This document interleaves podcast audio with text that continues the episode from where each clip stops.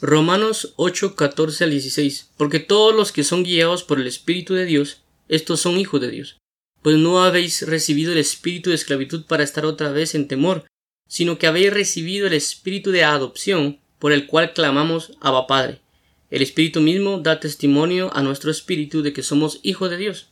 Padre amado y bendito, te agradecemos porque nos has dado el espíritu de adopción, por el cual clamamos Abba Padre, lo cual nos ha permitido ser guiados por tu espíritu y porque el Espíritu nos ha dado testimonio de que somos tus hijos.